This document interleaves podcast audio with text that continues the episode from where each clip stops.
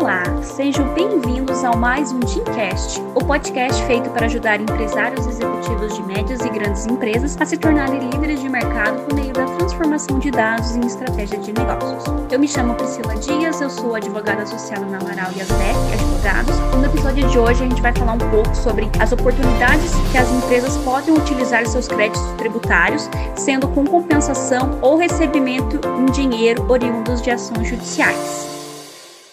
Que está acontecendo atualmente é que muitas empresas estão ingressando com ações judiciais por causa da tese do século, devido à retirada do ICMS do PIS da COFINS. Mas dessa vez o motivo é outro. O motivo é a quantidade de dinheiro envolvido nessa discussão. Então, muitas empresas, depois do julgamento, fizeram as contas e perceberam que não vão conseguir utilizar todo o crédito fiscal que elas têm direito no prazo de cinco anos que foi estabelecido pela Receita Federal. Então, o ingresso dessas novas ações são para tentar aumentar esse prazo. O fisco diz que o contribuinte tem cinco anos contados do encerramento do processo judicial para fazer essas compensações, ou seja, para utilizar esses créditos e quitar os, os tributos federais. Terminando este prazo, mesmo que ainda tenha saldo, em tese não poderia mais compensar. Essa regra vale para qualquer situação, não só específica a tese do século. Só que essa tese do século ganhou mais visibilidade por conta dos valores envolvidos. Muitas empresas elas têm milhões e até bilhões para receber da União. Daí vem a conta do que teriam mais crédito do que débito nesse período de cinco anos. Os advogados representantes dessas empresas elas estão tentando que esse prazo seja utilizado como limite para habilitação do crédito perante a Receita. Então, existem várias decisões do TRF3 e do STJ no sentido que não existe uma determinação legal que fixe o tempo máximo para finalizar essa compensação. Então, vale dizer que enquanto houver crédito, pode ser realizada essa compensação. Em outras palavras, não existe norma que estabeleça um prazo para que o adimplemento de uma obrigação seja cumprido pelo devedor. Então, neste modelo, se a empresa fez a habilitação dentro do prazo e começou a compensar, ela teria o direito de consumir todo o crédito independente do prazo. Então, isso que é a tese fixada pelos advogados. Com isso, a Justiça de Minas Gerais ela autorizou uma grande empresa a fazer um meia meio com os milhões de reais que ela teria direito de receber da União, por causa da exclusão do ICMS no cálculo PIS da COFINS. Então, a, a companhia ela vai receber por meio de compensação, é, utilizando os créditos para pagar os tributos federais, e a outra parte vai ser recebida em dinheiro dinheiro via precatório. Então a empresa optou por esses dois caminhos porque ela viu que não conseguiria só com a compensação dar vazão a todo esse dinheiro. Toda a discussão que se deu sobre a tese do século, ela correu por meio de mandado de segurança. Então, nesse tipo de processo, o contribuinte obtém só o direito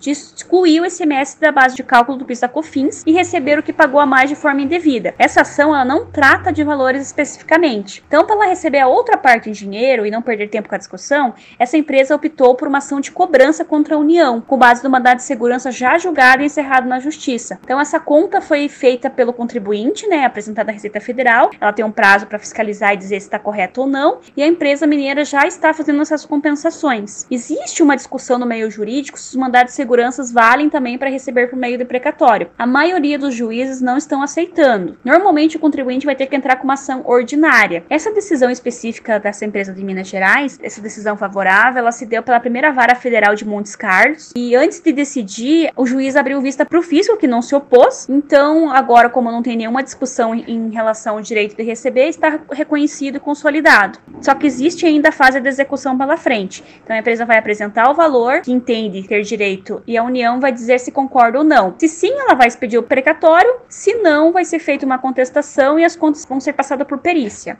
Esse precedente favorável dessa empresa de Minas Gerais é uma grande oportunidade para que os empresários utilizem isso a, a, seu favor, consigam fazer as contas dos valores dos seus créditos que tenham para receber e caso analise que não vão conseguir compensar todos esses valores, que ingresse com uma ação judicial para que, além de discutir o prazo para compensação, que também solicita ao judiciário pagamento em dinheiro por via precatória, para que se não perca esses créditos e se otimize todo o valor se recuperar. Eu espero que tenham gostado do tema. Qualquer dúvida entre em contato e tenham uma ótima semana.